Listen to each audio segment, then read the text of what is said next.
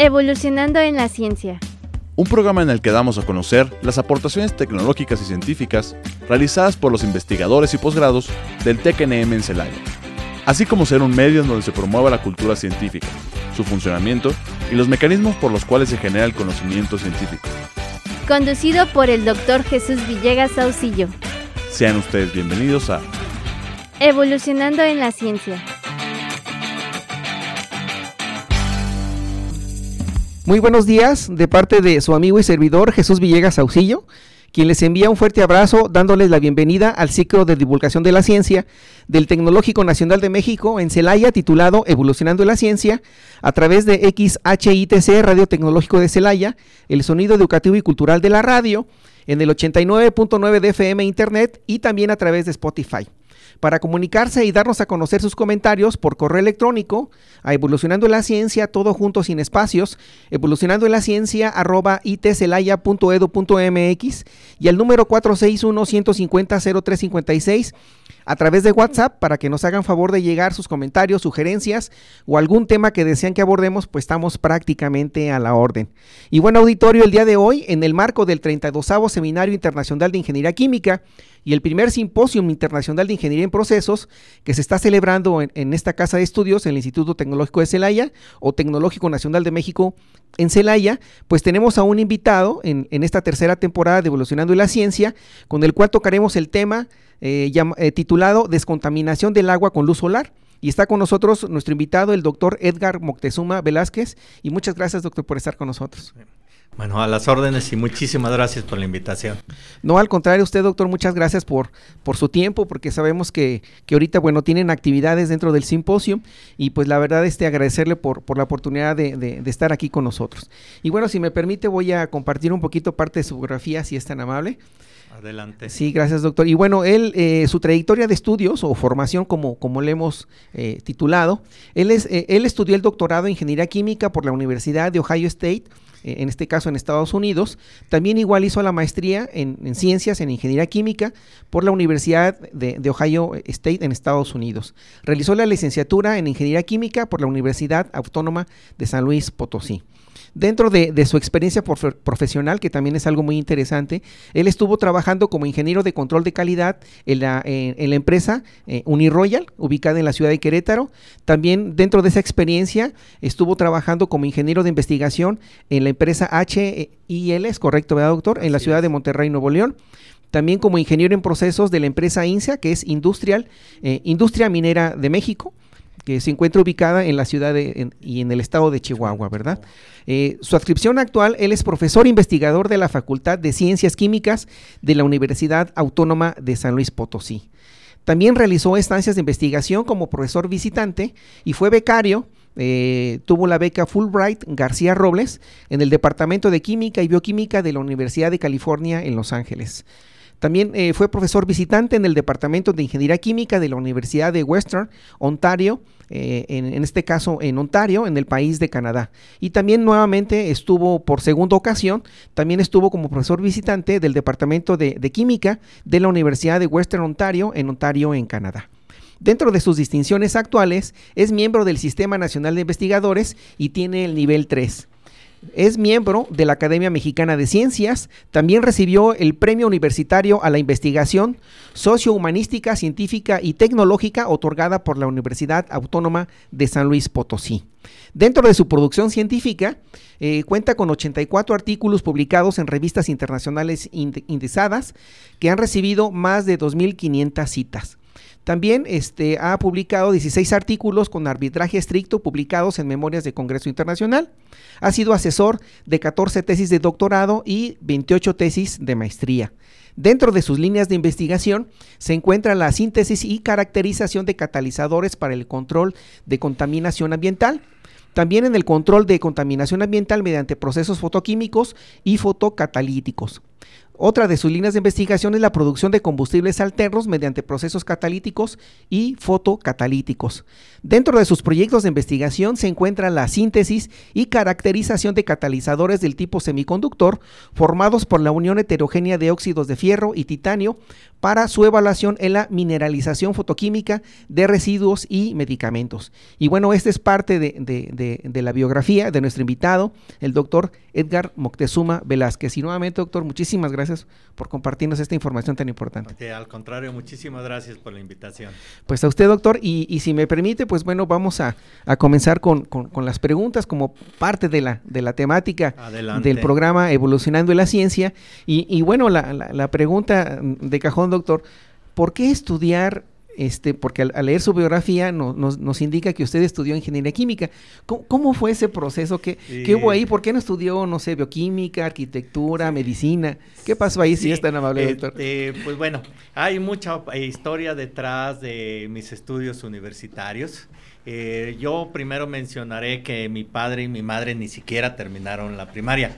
Eh, por la época en que ellos crecieron, eh, tenían un gran respeto por la educación eh, admiraban a los profesionales que llegaban al pueblo y entonces uno de los pasos obligados fue eh, llegar a la secundaria, una secundaria por cooperación. Yo soy egresado totalmente de la educación pública, de la cual me siento muy orgulloso. En aquellos años, para quienes me escuchan en el radio, la profesión los maestros normalistas eran muy pocos, porque yo crecí en la época de los 60, muy pocos profesionales de la educación y de la educación básica, de la educación media, y el país afortunadamente desarrolló un programa de capacitación de profesores eh, y, y les llamaban creo que la normal superior para capacitar a personas que se dedicaban a la educación y luego con ellos fueron eh, atendiendo eh, las secundarias, las primarias de los municipios alejados de las capitales del estado. Y entre ellos llegó un profesor muy famoso porque él ya había hecho la normal superior para enseñar matemáticas y ciencias eh, exactas, entre las que se encontraba matemáticas, química y física. Y tuvimos la fortuna de que fue un profesor apasionado de la química y desarrollaba muchos experimentos sencillos en nuestros laboratorios y la curiosidad de los adolescentes nos llevó a, preparar eh, hidrólisis del agua, preparar cloro, analizar colorantes, eh, hacer reacciones en ácido base con indicadores de origen natural porque pues no teníamos acceso a, los laboratorios eh, con cosas de la vida diaria, hicimos experimentos y creo que esa fue la semilla de que estudiáramos química. Eh, le mencionaré que somos aproximadamente siete de un grupo de 40 que somos profesionales de la química, ingenieros químicos o químicos. Y entonces, afortunadamente también, la educación pública me permitió hacer un bachillerato dentro de la Universidad Autónoma de San Luis Potosí. Eh, no era fácil ingresar a la Facultad de Ciencias Químicas, los exámenes de admisión eran matadores porque pues la universidad pública ha crecido en capacidad, ha crecido en recursos económicos, aunque nos quejemos de que tenemos poco apoyo, ha ido creciendo. Y en aquel entonces solo podíamos entrar 50 alumnos a la Facultad de Ciencias Químicas, que éramos muy pocos alumnos, la universidad no tenía los recursos, entonces el examen era bastante difícil y pues ni modo, me tocó estudiar mucho.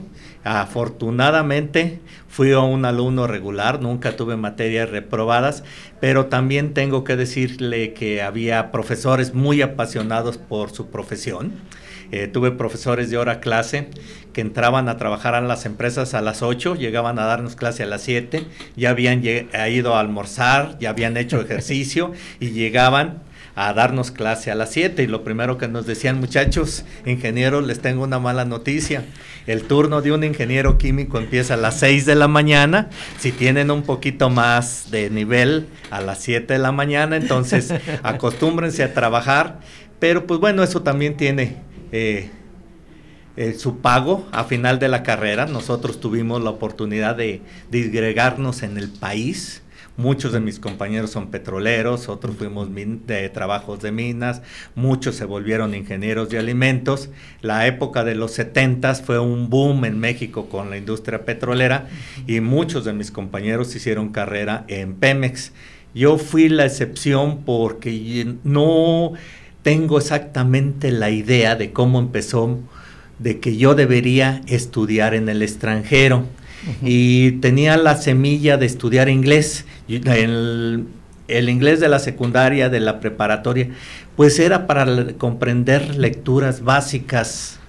Y con la opción de trabajar y por la necesidad, porque pues también tengo que decirlo, este, mis padres, eh, mi padre había sido ferrocarrilero y cada vez que paso por Empalme Escobedo, que oigo las máquinas, me acuerdo de mi, pa de mi pueblo, porque mi padre era ferrocarrilero, este, me tocó, pues afortunadamente, ingresar como ingeniero de proceso, ingeniero de control de calidad de la planta Uniroyal, una planta que estaba por iniciar operaciones, entonces todos los ingenieros que trabajamos ahí en, la empresa, y aquí debo resaltar que éramos una tercera parte de, ingenieros del TEC de Celaya, otra del, del TEC de Querétaro, y casi una tercera parte de la Universidad Autónoma de San Luis Potosí, que también tuvimos compañeros de La Laguna, tuvimos compañeros del TEC de Monterrey,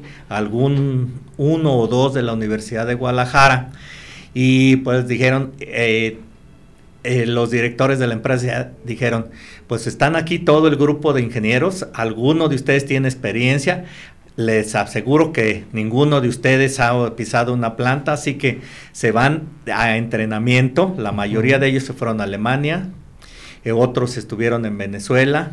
A mí me tocó la fortuna de estar en Armor, Oklahoma, y ahí ya empecé yo a ver que los ingenieros de planta ya tenían estudios de posgrado, sobre todo en el área de polímeros.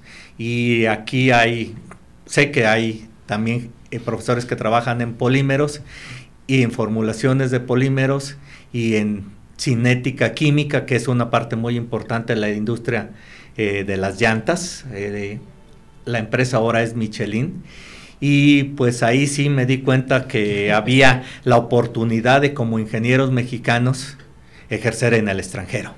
Y eso nos llevó, duré poco tiempo trabajando en Uniroyal de ahí me moví a Monterrey porque dije, no, yo tengo que hacer estudios de posgrado.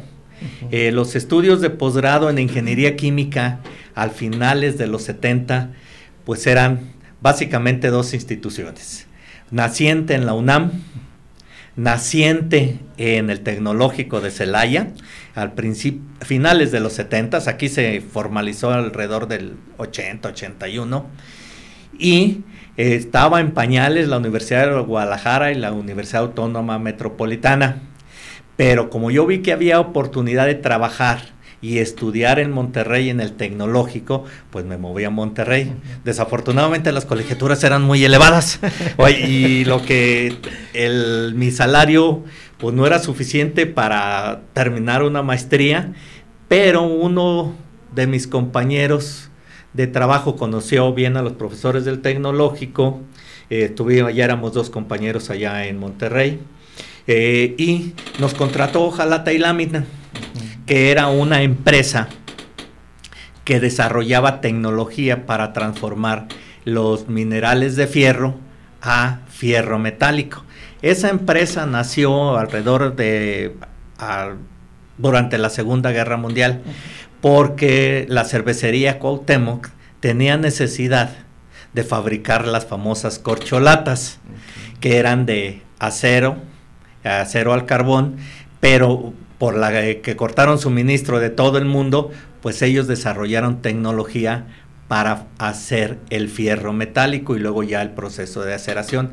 Crecimos en un exorbitantemente eh, a la mitad de los, del 80 al 85 en esa empresa.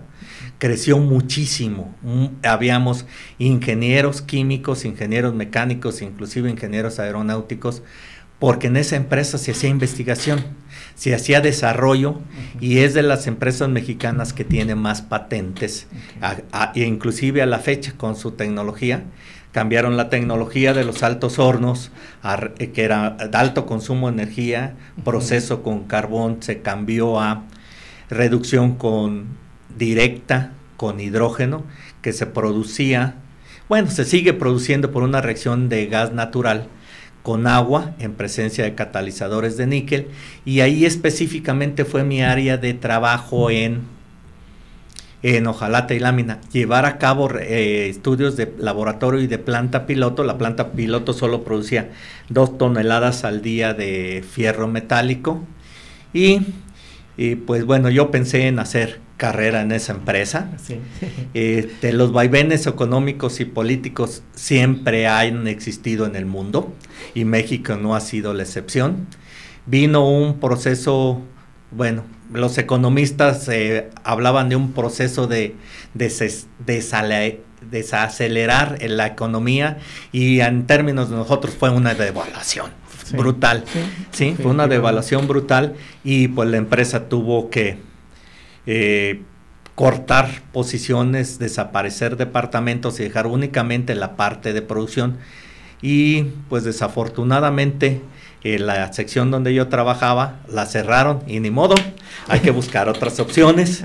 Eh, por mi experiencia, llegué a trabajar a Industrial Minera México en la ciudad de Chihuahua, Chihuahua, bueno, un municipio muy cercano a la capital. Y ahí me contrataron con el punto inicial de diseñar tuberías para captura de polvos. Eh, la industria minera que hace uso de calor es de muy alta temperatura, como consecuencia los gases calientes arrastran los polvos. El polvo de una industria minera, hablando de plomo, de zinc, eso es muy caro, cuesta mucho, es muy peligroso y entonces nos contrataron a un grupo, tres ingenieros, eh, para diseñar tuberías y sistemas de captura de polvos. Eh, la legislación ambiental era incipiente en México, pero eh, las reglas cuando inician son muy fuertes. Entonces le jalaban los hilos a la empresa que tenía que cumplir con la legislación ambiental. Pero al mismo tiempo, la empresa estaba muy interesada en recuperar los polvos de chimenea que se tiraban en chimenea, que salían a patio, porque eran muy ricos en plata y en oro. Eh, cuando llegaban a, a piso, el mineral de las minas tenía del orden de 100, 150 gramos de plata por tonelada y máximo 10 gramos de oro por tonelada pero ahí estaba el oro. Pero cuando salía ese polvo ligero por chimenea que arrastraba, eh, se duplicaba, eran 100 gramos de oro y un kilo de plata. Entonces eran polvos muy valiosos para la empresa y nos llevó a hacer diseños de tuberías, de sistemas de captura y posteriormente para que viésemos la, eh, lo que perdía la empresa nos llevaron a la refinación, la planta de refinación de metales preciosos, que salían lingotes de plata, lingotes de oro. A la fecha México sigue siendo un gran productor de, plata y en aquellos años pues nos llevaban a la planta de refinación de plata y oro para que viésemos cuál era el objetivo de nuestro trabajo.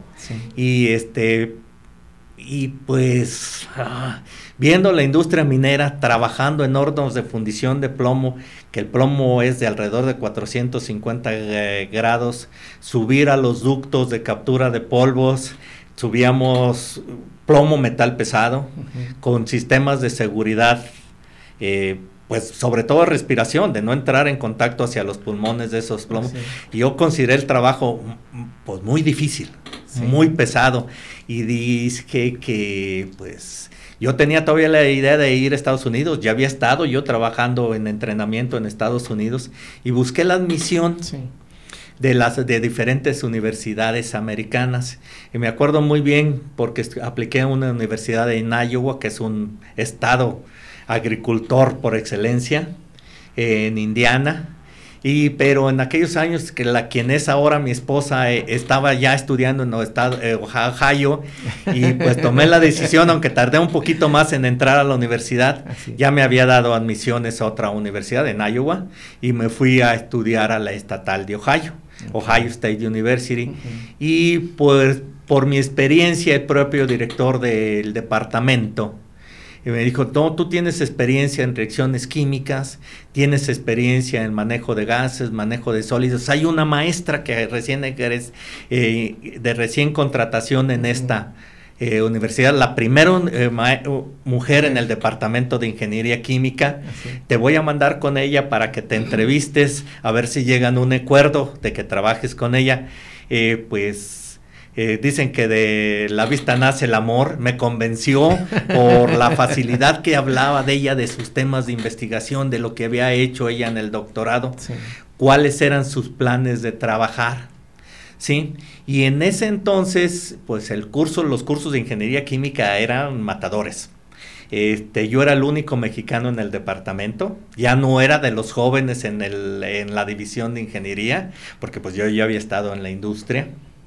Este, después de varios meses de sufrir con los exámenes, porque nunca había presentado un examen en inglés, y este contratiempo, porque los americanos hacen sus exámenes contratiempo, una hora, dos horas y se acabó.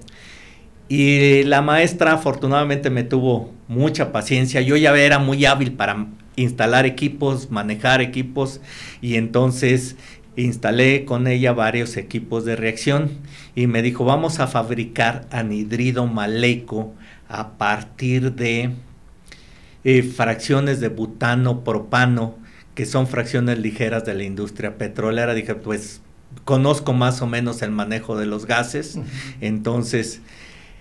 ¿Por qué tenía el interés de hacer estudios de anhidrido maleico? Porque ese, ese anhidrido de mucha importancia en los polímeros se fabricaba a partir de tolueno, y tolueno y gileno. Y para hacer el, el, gileno pues era un paso antes. Y entonces empezamos a hacer estudios sobre eh, la transformación directa, había una carrera importante para utilizar eh, se llaman catalizadores de molibdeno y de vanadio. Éramos tres grupos en el mundo trabajando, un italiano, los japoneses y nosotros en Estados Unidos.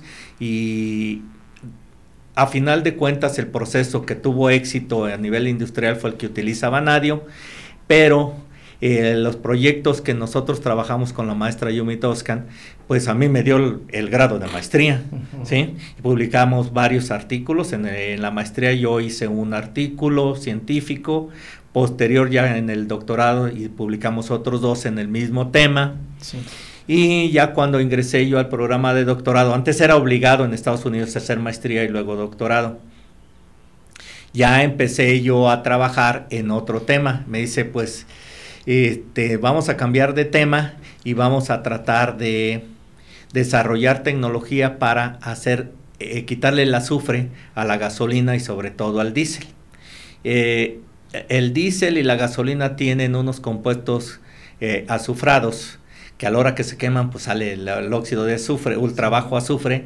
En la tecnología de los carros el azufre es un envenenador para, envenena los catalizadores, eh, para el daño al medio ambiente muy grande y en esa época, en los finales de los 80, la legislación eh, Estados Unidos, la legislación europea exigía ir bajando lentamente eh, las emisiones de azufre hasta que llegaron a la legislación actual, que se dice el de ultrabajo azufre, que a veces, pues en México, debido a la naturaleza de nuestros yacimientos, no se, no se cumple, pero la tecnología sí se aplica en las refinerías.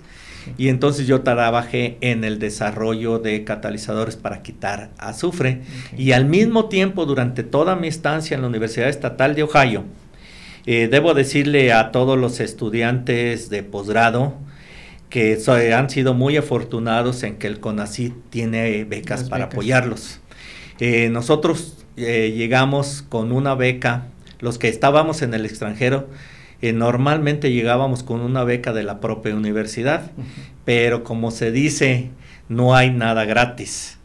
Nos daban, nos pagaban la colegiatura, nos daban dinero para manutención, pero teníamos que ser ayudantes de profesor. Eso implica que el profesor iba, daba su cátedra, yo me sentaba en la primera fila, escuchaba su clase, eh, había sesiones de preguntas de los estudiantes que yo tenía que contestar, yo tenía que resolver. Eh, tenía el profesor algún evento académico que salía y yo tenía que estar frente a su clase. Eran grupos muy grandes, mi universidad es muy grande. Entonces, a la hora que hacía eh, los exámenes el profesor, nos sentaba a los ayudantes y junto con él calificábamos. En Estados Unidos se califica el examen, sus dos ayudantes, y se hace el examen y a las dos horas ya tenemos las calificaciones. Y esa era la referencia. Pero a la vez eso me enseñó que sí tenía que hablar inglés con acento muy latino, acento muy mexicano, pero yo di clases en Estados Unidos en inglés, no como profesor, como ayudante. Eh, me obligaban pues a entender la escritura en inglés de los estudiantes y fue una gran ventaja. Cuando se nació el, la idea de regresar a México y que las universidades pues es un requisito que también los profesores ya tengan algo de experiencia docente, porque es una labor eh, de formación de, recursos humanos es muy importante. No es la labor de nosotros, no es nada más hacer investigación, es la relación de formar recursos humanos y recursos humanos de alto nivel. Entonces, pues yo sí tenía la experiencia de seis años de haber dado clases en Estados Unidos. Y pues eh, aquí debo decir que el gobierno mexicano, eh, pues siempre vemos las partes malas siempre nos quejamos, pero hay programas que han sido un gran éxito en México y yo me siento parte de ese éxito. De uno de los presidentes de México tenía un hizo crecer CONACIT y el quien fue el director de CONACIT dijo más o menos y yo escuché la historia en la presentación del seminario de cómo se contrataron profesores en Celaya. Pues yo fui contratado también por así, por, pero por el propio CONACIT. Mm. En uno de los congresos, el director de ciencia del CONACIT, un hombre muy famoso, eh, Miguel José Yacamán, me decía, oye Moctezuma, ven para acá, vamos a tener una reunión. A la hora de que es la comida, a la hora que sirven eh, la comida, nos vamos a juntar los mexicanos ¿sí? Y pues yo ya, yo ya sabía que él era un personaje alto. Dije, no, pues yo voy. Y dice, les tengo una muy buena noticia a todos ustedes. Quieren regresar a México. Este, la situación en México fue difícil, pero traemos un programa que les va a gustar. Si se quieren ir a México, regresar a México, ¿a dónde se quieren ir? No, pues yo a mi tierra, San Luis Potosí. Dice, pues bueno, pues eh, mira, yo contacto a la universidad. Les voy a explicar que hay un programa de repatriación, ¿sí? Y vamos a llevarnos a todos los mexicanos de regreso a las universidades. ¿Sí? Y entonces, mi esposa ya había terminado el doctorado. En el momento que yo terminé el doctorado, ya teníamos una plaza de posición de profesor de tiempo completo en la universidad. No teníamos posgrado en San Luis Potosí. Entonces, quien era el rector dijo, véngase, porque yo tengo el plan de que la Universidad de San Luis Potosí tenga posgrados en todas las áreas de enseñanza de la universidad. en este momento solo tenemos posgrado en física. Yo quiero que haya en química, que haya especialidades médicas, que haya posgrados en biología, inclusive en economías, en las áreas administrativas. Era un hombre muy duro eh, administrativamente, pero él fue un hombre muy visionario. Y pues a mí, como dijeron aquí, me llamaron sin compromiso, te vamos a hacer una entrevista y estoy de regreso a México. Y afortunadamente fue muy buen programa, todo mundo, yo les digo, yo me debo a un acierto del gobierno mexicano como investigador. No, pues muchas gracias, doctor. Y, y, si nos permite, vamos a hacer una pequeña pausa comercial, porque el tiempo se nos está yendo muy rápido. Muy interesante su, toda su experiencia, doctor. Y bueno, eh, auditorio, regresamos para continuar con que nos explique un poquito más relacionado a la descontaminación del agua con luz solar con nuestro invitado, el doctor Edgar Moctezuma Velázquez. Regresamos en unos minutos.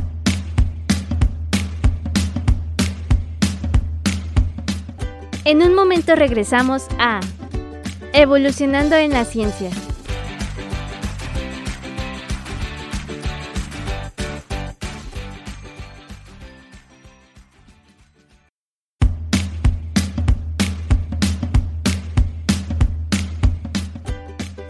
Estamos de regreso en Evolucionando en la Ciencia.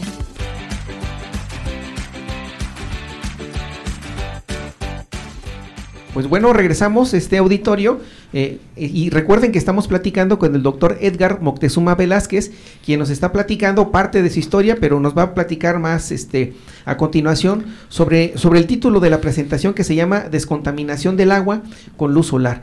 Y bueno, doctor, este, ya nos hizo favor de platicar pues prácticamente pues cosas bastante interesantes de, de, su vida, ¿verdad? Antes de, de una otra manera, pues bueno, como, como, como ingeniero en su debido momento, posteriormente nos comentó que estuvo trabajando este, en la industria como tal, luego eh, continuó haciendo sus estudios de doctorado y posteriormente regresó este, ya como profesor investigador a la Facultad de Ciencias Químicas de la Universidad Autónoma de San Luis Potosí. Y, y de ahí, bueno, pues surgieron pues bueno, ya prácticamente eh, algunos proyectos como tal, algunas este, distinciones, pero por favor platíquenos en, relación a, su actividad como profesor investigador, en la cual pues nos ha compartido, ¿verdad?, que tiene diferentes líneas de investigación, síntesis y, caracterización de catalizadores para el control y de, la contaminación ambiental, el control de la contaminación ambiental mediante procesos fotoquímicos y fotocatalíticos, también en la producción de combustibles alternos mediante procesos catalíticos y fotocatalíticos. Por favor, practíquenos, doctor, de, de, esa otra parte que también es muy importante. Eh, sí, pues eh, cuando regresamos a México como profesores investigadores de diferentes partes del mundo, cada quien tenía una labor importante en México. Eh, la formación de recursos humanos que la mayoría de los estudiantes que desearan hacer estudios de posgrado no tuviesen que ir al extranjero, sino que se les podía ofrecer aquí en México. Pero llegamos a los laboratorios y los laboratorios eran cuatro paredes, aún sin mesas. ¿sí? Entonces, ¿qué vamos a hacer eh, de investigación con los conocimientos que tenemos? Y a principios de los noventas, que nosotros regresamos, yo regresé en el 91 a México, pues había la gran inquietud científica alrededor del mundo de mejorar la calidad del agua, que es una preocupación eh, inclusive actual por problemas de sequía y que nosotros como humanos somos población muy, eh, muy grande, utilizamos muchos productos químicos y había la tendencia de hacer investigación sobre contaminación del agua para mejorar la calidad del agua. El otro tema de investigación de gran importancia que el mismo propio CONACYT nos planteó, la necesidad de desarrollo de tecnología para eh, utilizar energías limpias. el uso de energía solar de, que ahora utilizamos tanto en, el mundo era incipiente. Mis conocimientos iban más hacia los procesos químicos para poder tratar el agua, más que fabricar con, eh, materiales para celdas fotovoltaicas. Y entonces el propio CONACYT nos fue dando líneas de investigación. dije, pues yo tengo conocimiento básico para hacer reacciones químicas y utilizando la energía solar en ese punto. ¿Cuáles fueron los elementos que empezamos a, a ver para estudiar la fotoquímica? Eh, por la reacción más famosa, la fotosíntesis. ¿sí? Entonces nosotros sabemos que hay fotosíntesis, conversión, eh, uso de carbón para llegar a hacer proteínas, hidrocarburos. Eh, carbohidratos y entonces mi esposa también tenía el background en, los conocimientos del área de la fotoquímica nosotros trabajamos con muchos instrumentos de análisis químico allá y la primer punto de revisión bibliográfica fue a ver qué es lo que estamos tirando en el medio ambiente. Y los reportes eran del extranjero, pero en México no somos la extensión de lo que estamos tirando. Y si uno ve alrededor qué los productos químicos que se utilizan en la vida diaria, eh, pues en, la en los alimentos, pues hay fertilizantes muy útiles. También hay plaguicidas también muy útiles. Y la naturaleza ha sido sabia a lo largo de todos estos millones de años en que los compuestos químicos en su gran mayoría se oxidan, se destruyen en la naturaleza por acción microbiológica o por acción de la luz solar. Entonces por ahí empezamos a ver cómo es que trabaja la energía solar, cómo trabajan los microbios, las bacterias en las reacciones químicas. Pero como la población ha aumentado grandemente el uso de productos químicos, ha aumentado y la propia naturaleza ya no se puede hacer cargo de los procesos naturales, ya este, pasamos los límites. Entonces empezamos a ver cuáles son los contaminantes que nosotros usamos. Eh, vemos que se usan detergentes en lugar de jabones. Los jabones los podía... Eh, degradar el propio medio ambiente. Los detergentes ya son fórmulas químicas más complicadas que requieren de un oxidante. Y empezamos con compuestos sencillos de los que trae el pinol, ¿sí? Pero también eh, las empresas de fabricación de plaguicidas eh, nos pidieron hacer desarrollo de métodos de análisis de sus plaguicidas. Dije, pues estas fórmulas, si ellos están pidiendo estos análisis, es porque esto se está usando en el mundo. Y entonces desarrollamos los métodos de análisis, no muy complicado, porque nos mandaron lo que ellos tenían de Inglaterra, fue adecuarlos a nuestros equipos. Y dijimos, oye, pero pues regálame los materiales, dame un apoyo para seguir continuando con este estudio. Y estudiamos lo que le sucede a un plaguicida que se llama paraquat, muy famoso aquí en el Bajío como Gramoxón, un insecticida en las zonas de los cítricos que se llama metilparatión. ¿Qué es lo que le sucede cuando se aplican? ¿Qué le sucede si yo le pongo una lámpara de como las que tenemos aquí de iluminación de luz de día? ¿Qué pasa si le pongo luz ultravioleta? Y entonces estudiamos todo lo que va sucediendo a ese eh, compuesto químico tóxico durante su estancia en en el medio ambiente.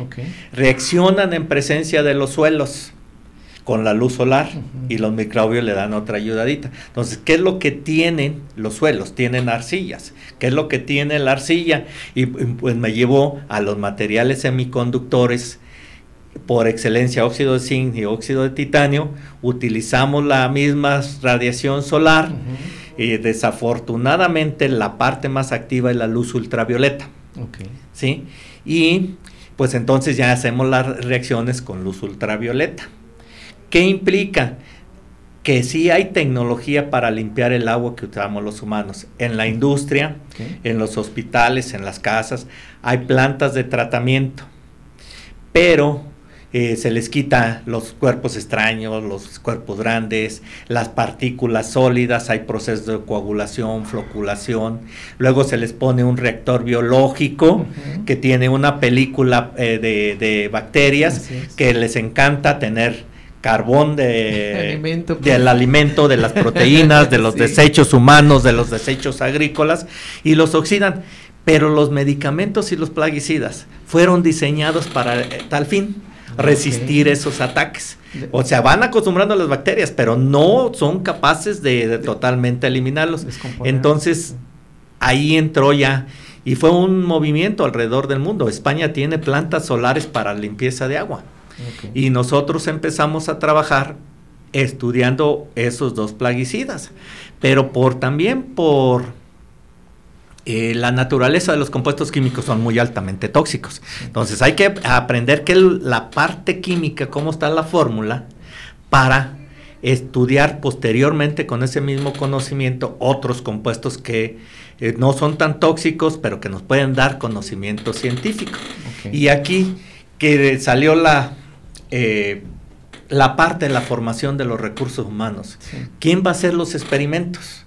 ¿Quién se va a llevar ese conocimiento? ¿Quién se va a llevar ese entrenamiento?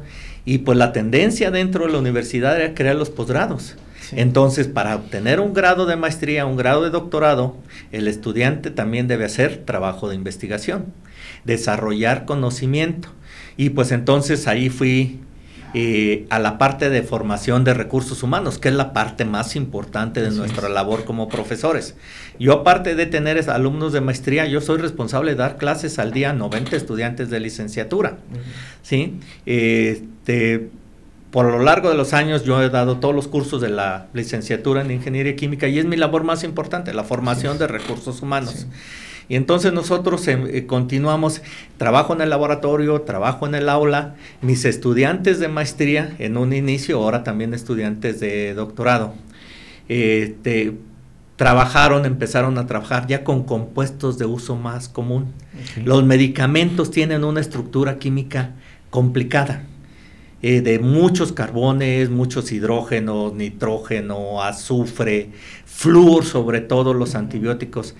Pero el asunto del diseño del fármaco eh, también es un punto muy importante. Los medicamentos, si no hubiese medicamentos, no existiría ya humanidad. ¿sí? Y el labor de la medicina social en México eh, también ha sido muy importante porque hay medicamentos que solo el sector salud proporciona. el, el grueso de los mexicanos no tiene acceso a medicina de, privada, entonces el sector de salud ha sido muy importante. Y de ahí yo saqué de los datos del Seguro Social del ISTE cuáles son los medicamentos que más, eh, más se usan, ¿sí? De los antibióticos, de los analgésicos, de los medicamentos para, para control de presión elevada. Vimos las fórmulas, eh, las estructuras químicas y empezamos por los de estructura más sencilla para entender su parte química. Y a la vez el estudiante, las, las estudiantes que estaba, eh, han estado en mi grupo reciben el entrenamiento de manejo de los equipos. ¿sí? Eh, quiero señalar que la mayoría de mis estudiantes eh, trabajan para la industria, no trabajan para el sector educativo. No a lo mejor no en el área exacta donde recibieron su educación, en el área que yo hago investigación, pero saben hacer muchas cosas de química analítica este, de hacer cosas nuevas a partir de información escrita. Yo tengo alumnos que trabajan en la industria de las llantas, en Cooper Tires, tengo eh, alumnas que trabajan en la industria papelera, alumnas que trabajan en polímeros en servicio técnico y, ventas. Tengo un alumno que toda su educación desde el kinder hasta la maestría fue en México y es ejecutivo en Dow Chemical en Texas. Oh. Pero pues bueno, en mucha literatura que vemos, este, ahora nos ha llegado la inquietud de las famosas exposiencias de que desde nivel kinder presentan trabajos de investigación. Entonces mis estudiantes no han sido nada más ir a presentar los pósters, sino que van a hacer las pláticas de divulgación hacia el, cosas que nosotros hacíamos casi que por sentido común.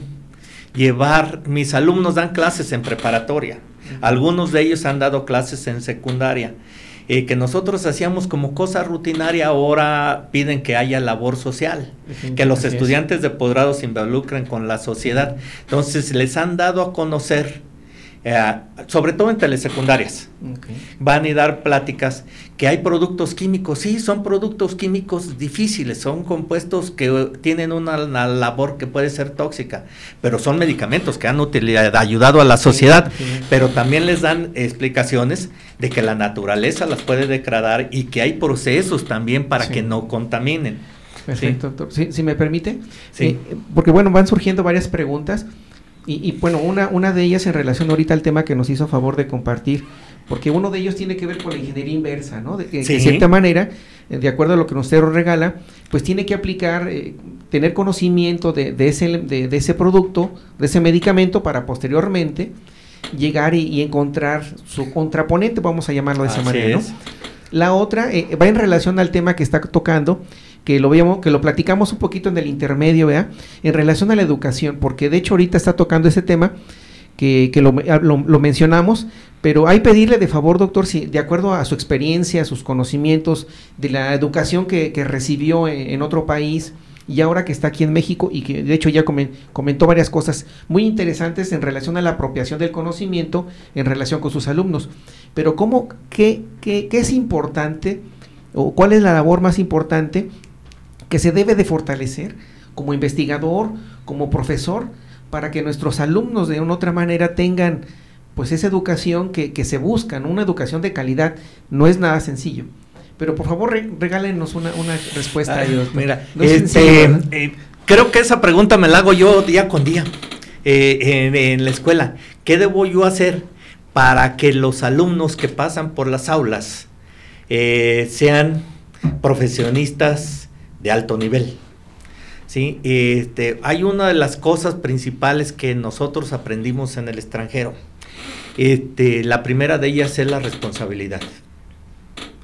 Eh, todo alumno casi que firma un convenio de que va a ser responsable y que va a terminar un proyecto en determinado tiempo, que va a llevar un trabajo de lectura, un trabajo experimental y al final un trabajo de, eh, de escritura. Primero, lo primero que nos piden es que tenemos que ser muy responsables.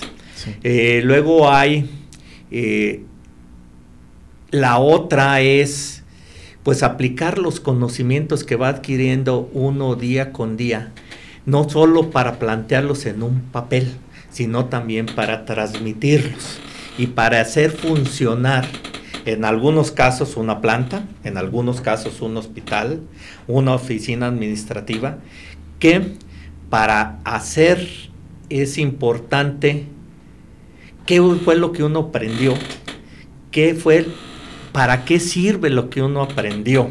¿sí? En un médico es muy fácil verlo, porque aprende a hacer cirugías y es muy fácil ver que hace una cirugía. Pero ¿qué aprendió a ser un ingeniero eléctrico? Pues aprendió, pasó muchos años pero si hay una caída de una línea de alta tensión o una baja en la producción de energía eléctrica, el público se da cuenta. Y la primera de ellas que tratamos de darle a los alumnos es la responsabilidad. Esa es una de las principales prácticas que nos enseñaron en Estados Unidos. Sí. Este, la otra ya es más profesional, trabajar sobre objetivos te dan una responsabilidad, te dan un tiempo y muchas veces no tienes el conocimiento. Entonces hay que leerlo y hay que trabajarlo. Este, ahora en estos días ya no es tan difícil transmitirle a los estudiantes que deben manejar un segundo idioma. Cuando yo era estudiante, pues este, empezábamos a aprender inglés. Cuando era necesidad de inglés, y ¿cómo que no lo aprendí? Ahora la mayoría de los estudiantes tienen la influencia de todo el mundo, las famosas redes, aunque yo me queje porque hacen perder el tiempo al estudiante, si ven las cosas de las redes y de la información global en inglés, pueden aprender inglés. Ya me tocó que en mi estado, en mi ciudad, hay una planta de fábrica de automóviles alemanes. Quien tuvo el primer puesto de mis alumnos es que su mamá es alemana y en su casa se hablaba alemán. Entonces dijeron, oye, ¿tú qué estás haciendo de traductor? A ti te necesito en línea, tú eres ingeniero y sabes alemán, tú vas a hacer el enlace entre los obreros y, los ejecutivos de la empresa. El Monterrey, el área de Kia, es, ya no es, eh, ya hay una ciudad que se llama Pescorea, porque pues hasta el Oxxo, los empleados del Oxxo hablan coreano, por necesidades. Entonces, en en un principio cuando yo llegué a la universidad tenía muchas críticas de los alumnos y no querían eh, tomar clases conmigo porque el libro de texto que yo usaba era en inglés. ustedes van a leer en inglés y en el aula vamos a venir a hacer el análisis del texto. Yo les voy a explicar lo que ustedes no entiendan del inglés, de las ecuaciones, siguen siendo ecuaciones algebraicas. Y entonces ya, ya es más común que los alumnos lean inglés. Esa es otra parte de que muy importante en la formación de los ingenieros, el manejo del idioma. ¿Qué más les puedo enseñar? Hay una cosa que también, y a la fecha lo sufro. Yo tuve un, bueno, mi madre es sorda, tengo un problema de dislexia. Yo confundo los diptongos, a veces los escribo al revés. Oigo mal los acentos. Pero a mí ha sido una labor muy difícil plasmar mis ideas en un documento escrito. Aparte de los conocimientos básicos de matemáticas, química, física, eh, las materias clásicas de la ingeniería química, el ingeniero también debe aprender a escribir y a, expresarse oralmente. A lo mejor los alumnos son, deben de ser mejor que los maestros, entonces yo les transmito esa idea. Escribe. Aunque escribas mal. sí, exactamente te lo revisamos, lo revisas y te vas a dar cuenta que cometiste un error, pero si no escribes nada no vas a mejorar. Entonces es eso. Muy bien, doctor. Pues la verdad este, está muy, muy interesante su plática. En realidad, eh, pues muchas gracias nuevamente. Quisiéramos tener más tiempo, pero prácticamente ya casi estamos por, por en la recta final de, de, de, este programa Evolucionando la Ciencia. Doctor, eh, pedirle de favor, ¿dónde se pueden, eh, en alguna dirección electrónica, algún lugar donde si alguien que nos esté escuchando tenga el interés de continuar este pues bueno, eh, haciéndole una pregunta, tal vez checar algún tema o, está interesado en, colaborar con usted, invitarlo alguna charla o, algún proyecto de investigación, ¿dónde lo pueden localizar, doctor? Mira, yo eh, por mi propiedad y mi, mi, propia formación, normalmente no estoy en las redes sociales, yo no tengo el famoso Face. Este, yo estoy en las partes profesionales, hagan una búsqueda en la página de mi universidad, mi nombre es Edgar, eh, mi, universidad es la Universidad Autónoma de San Luis Potosí, entonces mi dirección es edgar Me pueden buscar en la universidad. Eh, los que tienen que ver con el área de ingeniería, de las ciencias, hay una página que se llama el Google Scholar. Eh, ahí aparece un resumen de mi trabajo como profesor investigador y aparece también mi dirección de correo electrónico. Este, si me buscan en Facebook no me van a encontrar. sí, sí este, pero si hacen, eh, si están relacionados con el área de la ingeniería, con el área de las ciencias, pues sí, también hay redes sociales de la parte de eh, científica. Y la parte más fácil es si me buscan en la universidad. Muy bien, doctor. Sí. Claro que sí. Muchas gracias, doctor. Y bueno, si, si nos permite, vamos a ir a otra sección en la cual, pues, eh, tenemos este hacer un poquito, hacer cambios de la temática y, hacemos algunas preguntas rápidas, si me permite, doctor. Y por ejemplo, ¿cuál es su película favorita? Ah, mira, yo soy un aficionado del cine, pero también por mi edad se me olvidan los nombres. Ah, muy bien. Eh, sí, este, a mí me gusta mucho la ciencia ficción. Ah, muy bien. Este, de joven leía mucho a principalmente Isaac Asimov. De, aquellos años yo me acuerdo también había otro, eh, una de las películas favoritas era la de Fahrenheit 450 454, 451, que es la temperatura en la que se empieza a hacer y quemar el papel. Este, y ahora, pues con tantas películas que veo en el Netflix, ya hasta se me olvida el nombre. Eh, pero pero de hecho, de, Isaac Asimov está Yo Robot, por ejemplo. Ah, sí. Esa es una película de otra manera, ¿no? Pero. Este, hay películas de Tom Clancy también. Sí. Este, los actores muy famosos no me gustan. Por ejemplo, Julia Roberts no se me hace una muy buena actriz, pero tiene, ¿qué cree que tiene una película de un problema de contaminación en Estados Unidos de cromo 6 y cromo 3 que legalmente fue un impacto muy grande en la en la sociedad? Y este, pues yo nunca imaginé que primer mundo tenía problemas de contaminación. hasta que uno lo ve en la prensa nacional. Sí, porque de hecho, de hecho esa película fue bastante, bueno, el, el, el, fin principal de la película como tal es ese, ¿no? La, la contaminación como, como tal. Y ese, y, la verdad sí es cierto, ¿no? Aunque uno se va por otras eh, situaciones, pero en realidad el, objetivo de esa película es dar a conocer básicamente ese tema. Si me permite, doctor, le voy a hacer la siguiente pregunta. Estilo de música preferido.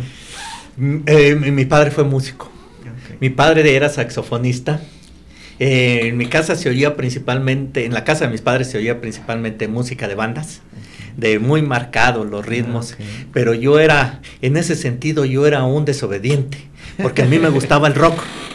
Y a la fecha me sigue gustando mucho el rock. Ah, mi grupo favorito a lo largo de los años ha sido Fleetwood Mac, un grupo inglés. Alan Parson, Queen, un alemán que se llama Scorpions.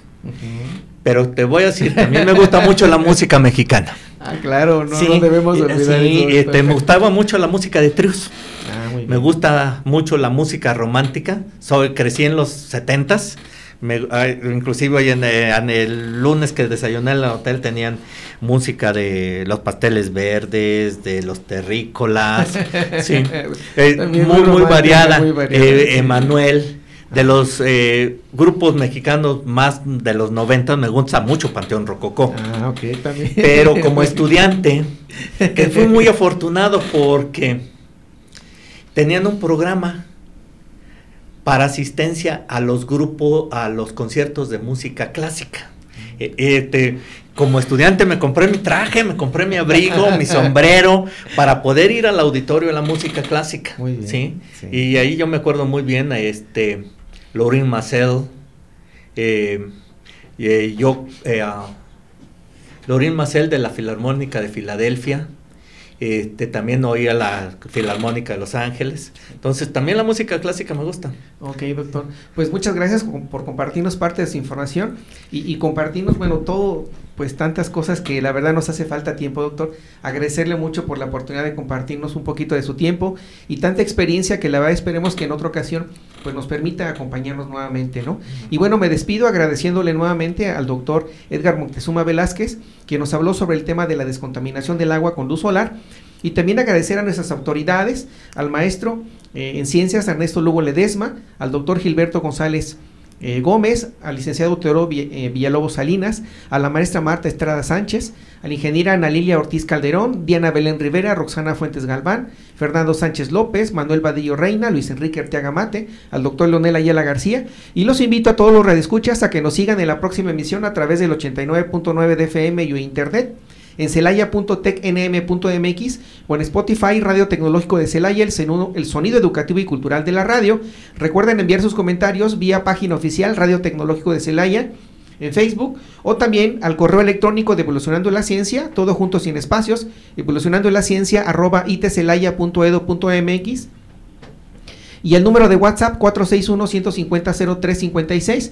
Y esto fue Evolucionando la Ciencia. Doctor, muchísimas gracias por estar con No, pues nosotros. muchas gracias por la invitación. Al contrario, las órdenes. A usted, doctor, muchas gracias. Y bueno, se despide su amigo Jesús Villegas Auxillo y recordando que la ciencia no descansa, evoluciona constantemente.